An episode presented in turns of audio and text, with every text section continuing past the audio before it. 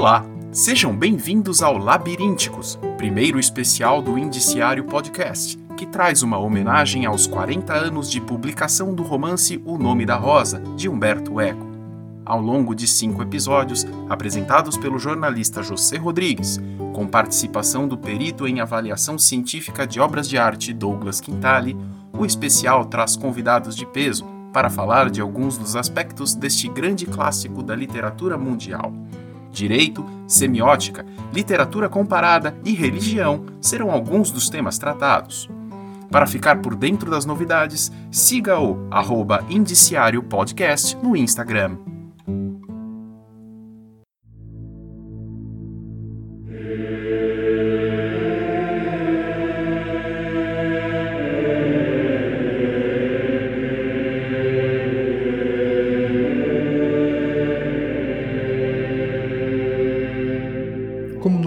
Ouvintes já devem ter notado, O Nome da Rosa é realmente um livro cheio de leituras possíveis, ele é cheio de camadas e ele é cheio de possibilidades.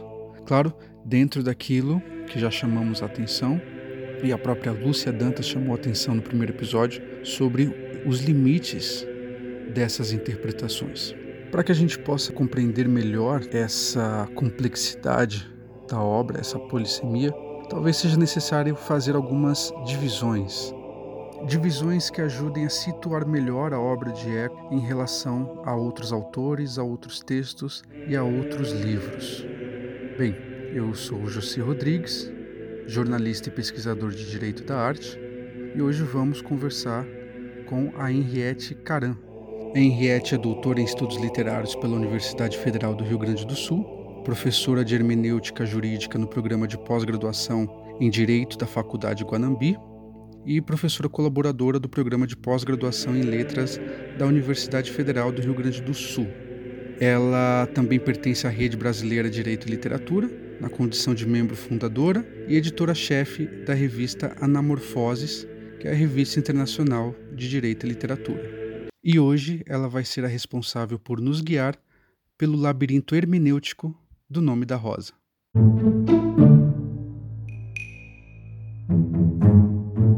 Olá a todos.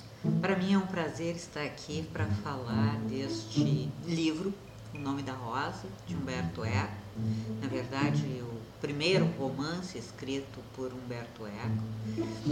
Um texto que eu gosto muito, cujas articulações uh, são extremamente interessantes e que tem um filme homônimo realizado pelo diretor francês Jean-Jacques Arnaud que também é excepcional. Na verdade, essa combinação de romance e de filme, que nem sempre dá certo, nem sempre as adaptações são bem sucedidas, nesse caso eles se merecem. Texto, narrativa, romance e filme se merecem. O filme chega a ser tão bom quanto o livro. Para começar a pensar um pouco dentro dessa proposta de um labirinto hermenêutico, eu gostaria de começar com aqueles elementos que fazem parte de toda a narrativa literária, que são o narrador ou os narradores, né?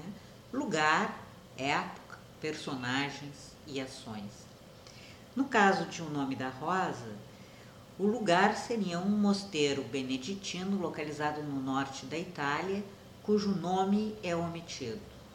E a época em que ocorrem os eventos é durante sete dias, né, no início do inverno do ano de 1327.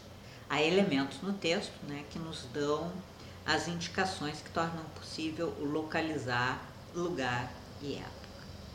As personagens, nós temos algumas personagens principais. Adson de Melk, em primeiro lugar, que é o nosso narrador protagonista, ele é um noviço beneditino, filho mais jovem do Barão de Melk, portanto, ele é um aristocrata que, por ser o filho mais jovem, foi destinado à vida religiosa.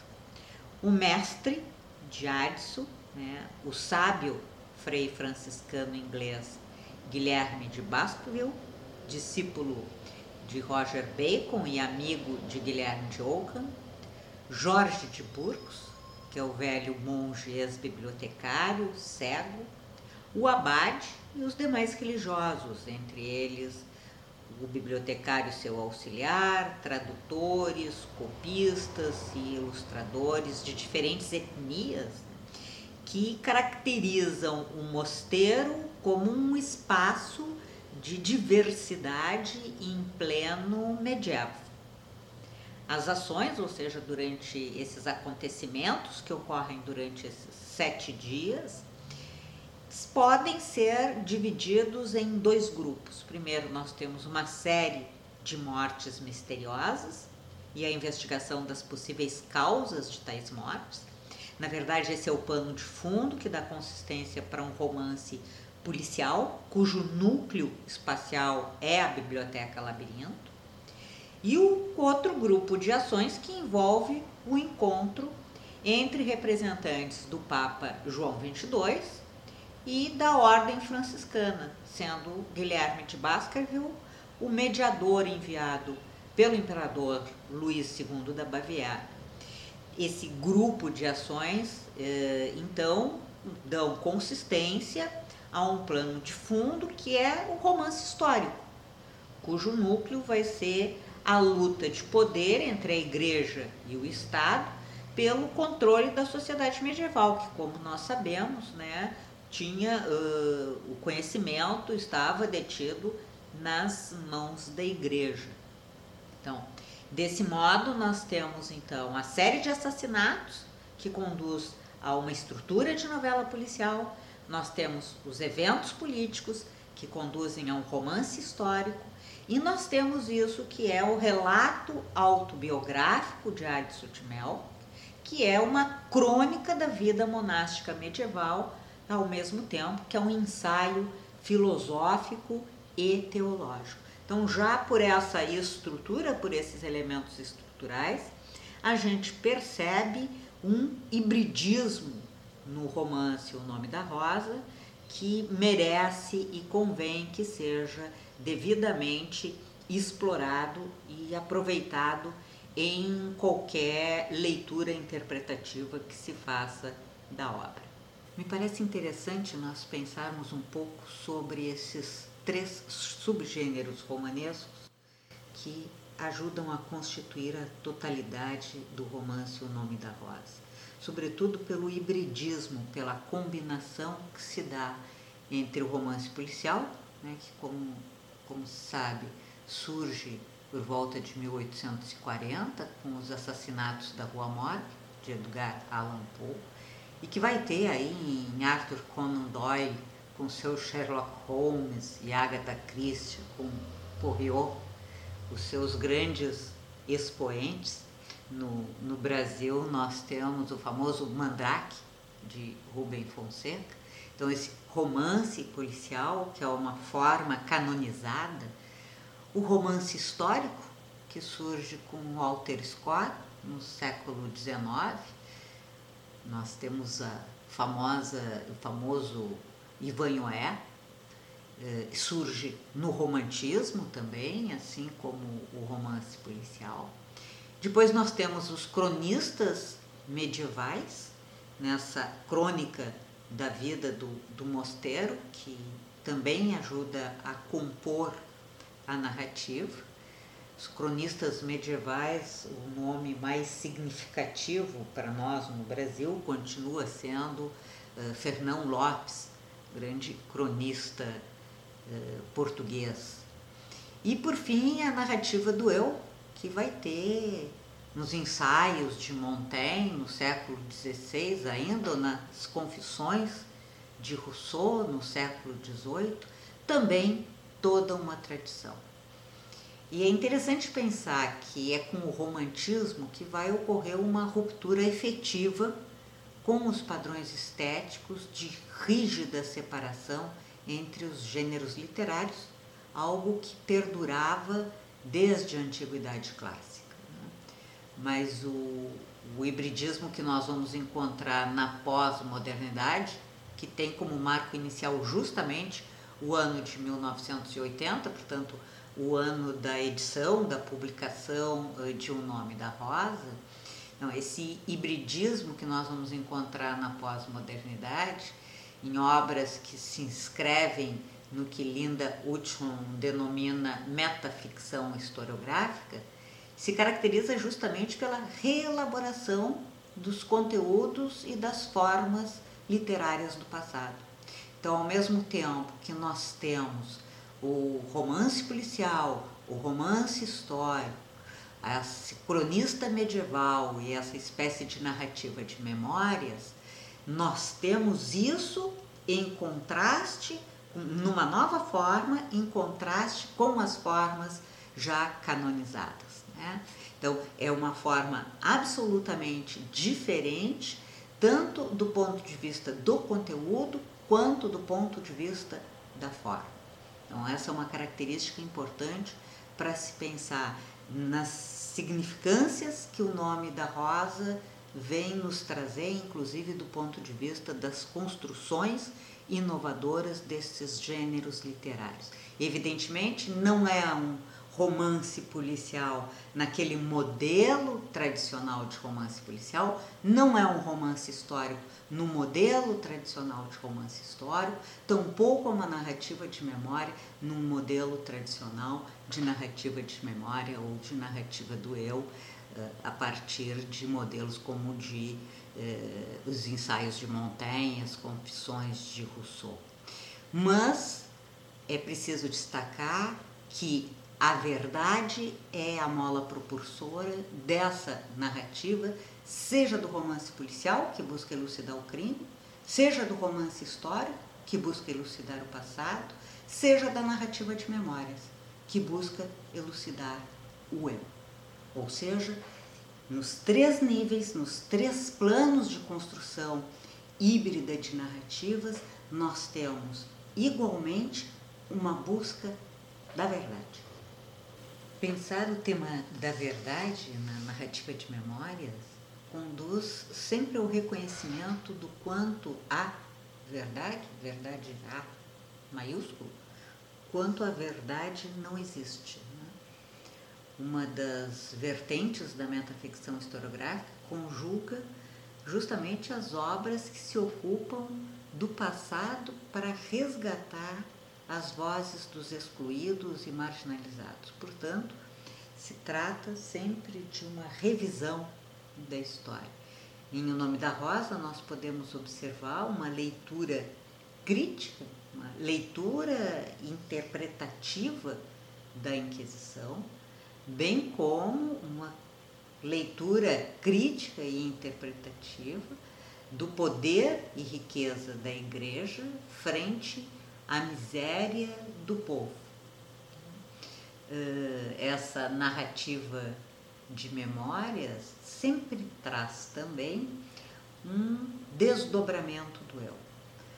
Então, quando nós temos uma narrativa de memória, em geral nós temos um narrador idoso que conta aquilo que viveu na sua vida num passado remoto ou remonta toda a sua vida, como nós temos o exemplo clássico na literatura brasileira, que é Dom Casmurro. Né? Então, o eu na narrativa de memórias se desdobra entre um eu narrante, aquele que narra, Addison velho, e o eu narrado, Addison jovem. O texto é muito claro que descreve Addison de Melk como deleite, branco, puro, inocente. Addison jovem é, segundo aparece no texto, um adolescente voltado à vida contemplativa. Já Addison velho, nós temos um trecho da narrativa que diz: Chegando ao fim desta minha vida de pecador, enquanto envelheço como o mundo, já com meu corpo pesado e doente, apresto-me a deixar sobre este pergaminho o testemunho dos eventos miríficos e formidáveis a que na juventude me foi dado assistir. E logo em seguida ele complementa, né, dizendo: por que narrar? Quem sabe, para compreender melhor os acontecimentos em que me achei envolvido é bom que eu recorde o que andava acontecendo naquele pedaço de século, do modo como o compreendia então, vivendo, e do modo como o rememoro agora. Então nós temos aí justamente esse desdobramento do eu, né? esse narrador idoso que rememora, o que faz lembrar os dois tipos de narradores que Walter Benjamin analisa, né? esse Addison velho, não é propriamente o enunciador do relato, pois há uma intricada estratégia narrativa de enunciação. Afinal, o texto que nós lemos seria uma reconstrução do manuscrito de Addison.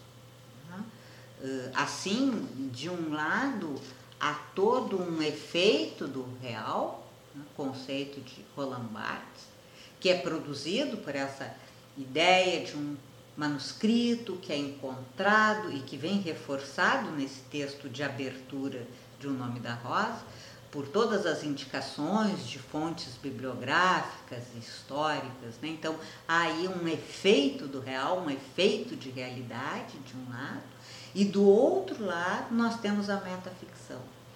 Porque além desse desdobramento do eu de Addison velho e Addison jovem, nós temos uma metaficção na medida em que é explicitado que se trata de uma reconstrução do manuscrito de Addison e não propriamente daquele manuscrito. Então, nesse sentido, a metaficção. E aí nós podemos nos perguntar a, aonde fica a verdade, ou com que nível de verdade ou de verdades nós estamos trabalhando, inclusive porque definir isso é necessário para a nossa interpretação e para a nossa tarefa hermenêutica. Também é bastante sugestivo destacar a forma como as personagens principais são construídas em O Nome da Rosa. E para isso eu gostaria de evocar aqui algumas características do Guilherme de Baskerville e do Jorge de Burgos. Começando então pelo Guilherme de Baskerville, a começar pelo próprio nome, né? Guilherme que já tem como referência Guilherme de Ockham. Ele é um homem cuja estatura superava a de um homem normal. Essas são as palavras do texto, né? Então essa ideia de um homem superior aos demais. Tinha olhos agudos e penetrantes, a expressão de alguém que vigia, uma vontade firme, são todas palavras do texto mediante as quais vai sendo construída uma imagem eh, do Guilherme de Baskerville. Então, exprimia perplexidade, curiosidade, era movido pelo desejo único da verdade e pela suspeita, eh, sabia ler no grande livro da vida. Além disso, Guilherme tem alguns objetos pessoais que chamam igualmente atenção. Então, ele tem os óculos, que são um instrumento que lhe permitem ver melhor e que, inclusive, no contexto da própria narrativa, chama muito a atenção dos demais personagens, né? E, e é interessante quando a gente pensa que a lupa é esse símbolo do detetive, e nós temos aqui então Guilherme portando óculos. E o outro instrumento que ele tem é o astrolado, que é um instrumento para medir a altura dos astros acima do horizonte. Então, esses objetos ajudam a compor é, esse personagem, que é um homem de ciência, que é um homem da razão, que é um homem que acredita no saber construído, né? e, portanto, na potência humana. Ele, de certa maneira, ele é um, um, representante desse renascimento que anuncia, que se anuncia que vai colocar uh, fim uh, na Idade Média.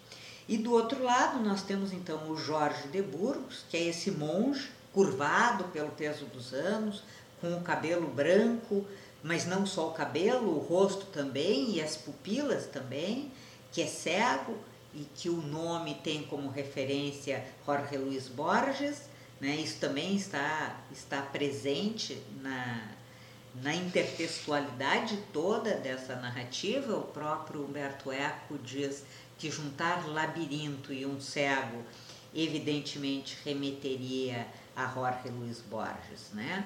E uh, Jorge de Burgos, então, tem um, se movimenta como se ainda tivesse uh, o dom da visão e fitava como se ainda visse. Por quê? Porque ele é um representante do saber revelado pela religião, pela fé. Então, se de um lado nós temos com Guilherme a ciência, a razão, o saber construído, de outro lado nós temos com Jorge a religião, a fé, o revelado e o dogma. Monta-se, portanto, assim um jogo narrativo aonde Guilherme busca a verdade busca revelar a verdade, enquanto Jorge busca ocultar esta verdade. E quando nós pensamos na, na concepção filosófica da hermenêutica de Heidegger e de Gadamer e pensamos na ideia de verdade, de aletheia, como revelação, nós podemos fazer uma leitura um pouco diferente do que nos oferece o romance O Nome da Rosa, porque Guilherme vai ser essa personagem que traz a antecipação de um saber não mais vinculado de forma exclusiva aos dogmas religiosos. E de alguma maneira isso casa bastante bem com uh, Aristóteles né, e com o livro de Aristóteles sobre a comédia, que, segundo Jorge de Burgos, seria capaz de virar de cabeça para baixo a imagem de Deus. Eu considero muito sugestivo quando formas arquitetônicas são associadas a romances. Tais associações acabam por revelar a plasticidade do romance, né, que, via de regra, passa desapercebida. A gente não se dá conta do quanto as palavras têm peso, de que as palavras têm textura. Marcel Proust, por exemplo, vai recorrer à imagem de uma catedral para ilustrar a composição do seu clássico Em Busca do Tempo Perdido. E o Humberto Eco vai recorrer ao labirinto para falar do seu romance O Nome da Rosa. O labirinto é essa forma arquitetônica, que inclusive é a forma representativa da escolástica, que no romance de Humberto Eco se apresenta tanto no plano estrutural quanto no nível da diegese, no nível da história. E disso decorre uma questão que é bastante significativa, é reconhecer como esse labirinto então é construído. E aí é preciso considerar que falar em construção é falar em criação. Né? O campo dos estudos literários foi marcado, pelo menos nos últimos 200 anos, por um movimento progressivo de abandono daquelas concepções teóricas que relacionavam o fenômeno da criação com a originalidade, a subjetividade ou da individualidade do escritor, em prol da compreensão de que o fenômeno da criação resulta do processo de leitura, de interpretação e de reescrita. Então nós temos alguns autores importantes como Bakhtin, que vai trabalhar as noções de dialogismo e de polifonia, que por sua vez servem de base para que Cristevá elabore o conceito de intertextualidade. E aí Cristevá vai dizer que todo texto se constrói como um mosaico de citações, que todo texto é absorção e transformação de outro texto.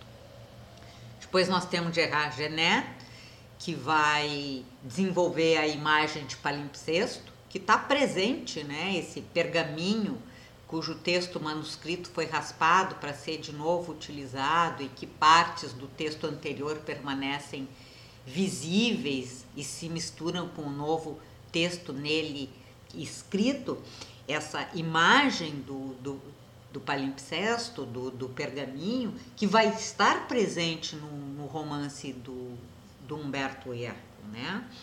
Então, o Humberto Eco tem essa ideia, quando ele fala do romance O Nome da Rosa no seu pós-escrito, ele vai dizer da importância de outros livros na construção do seu livro.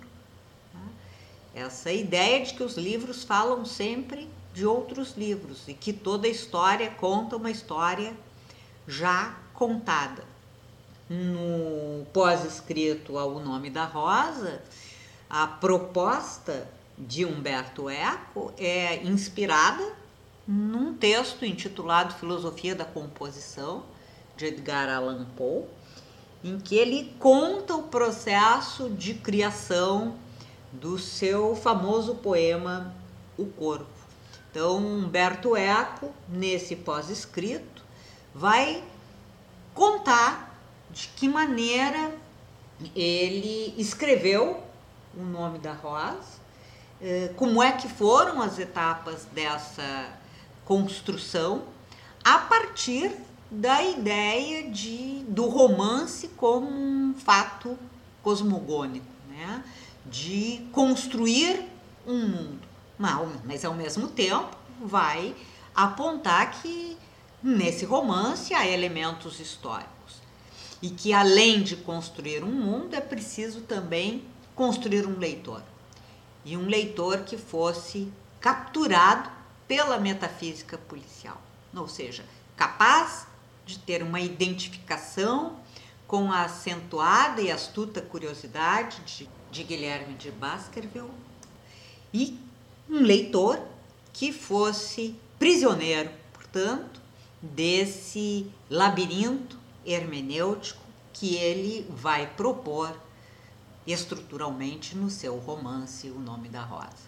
Como eu já havia dito, a partir da segunda metade do século XX, e é preciso lembrar que O Nome da Rosa é de 1980 e que Humberto Eco é também um semioticista, um teórico, a partir da, da segunda metade do século XX, passam a ser adotados nos estudos literários os conceitos de horizonte de sentido e de intersubjetividade, reconhecidos inclusive na própria produção das obras. Né? A força da intertextualidade, a faticidade e a historicidade que são inerentes ao escritor assim como também se consolida a concepção de que a invenção literária resulta da leitura, da interpretação e da reescrita. Essa mesma dinâmica nós vamos encontrar presentes na obra de Jorge Luiz Borges.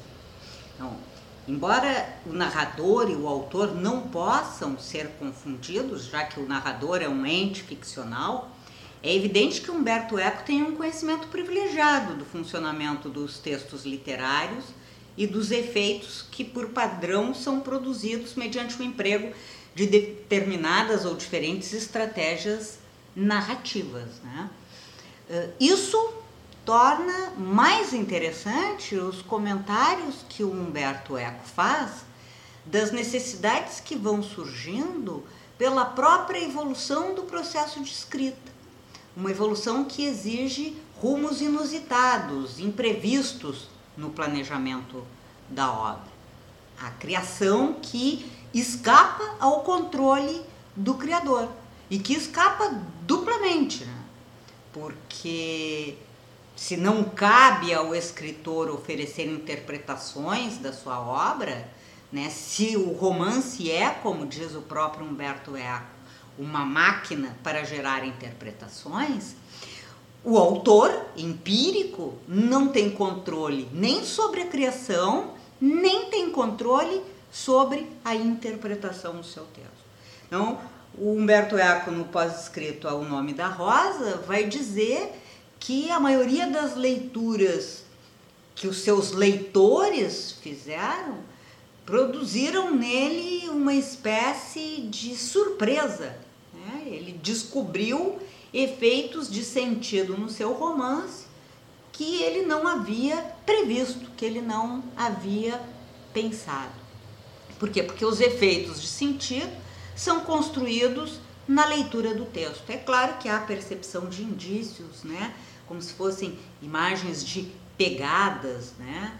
mas o processo de leitura, neste processo, o leitor vai assumir um, uma posição de coprodutor do sentido. Né? Então, o texto está aí, diz Humberto Eco, e produz seus próprios efeitos.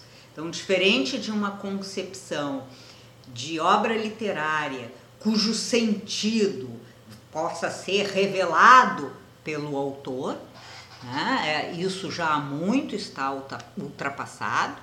Nós hoje podemos perceber que os efeitos produzidos, nesses efeitos estão implicados tanto o autor, tanto o leitor, quanto o próprio sentido do texto, que não pode, em hipótese alguma, ser esquecido ou uh, lido a contrapelo, digamos assim. É assim que, enquanto autor do romance, Humberto Eco vai constatar as possibilidades e limites da criação. Enquanto teórico, Humberto Eco reafirma as possibilidades e limites da interpretação. Que há múltiplas possibilidades de interpretação, não significa, diz o próprio Humberto Eco, a admissibilidade de qualquer interpretação.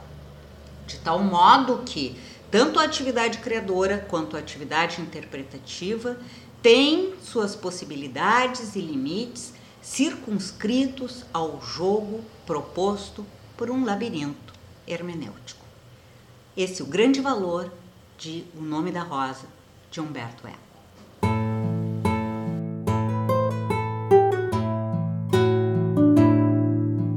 Agradeço imensamente a participação da Henriette pela excelente explicação e a gente se vê então no próximo episódio do Labirínticos.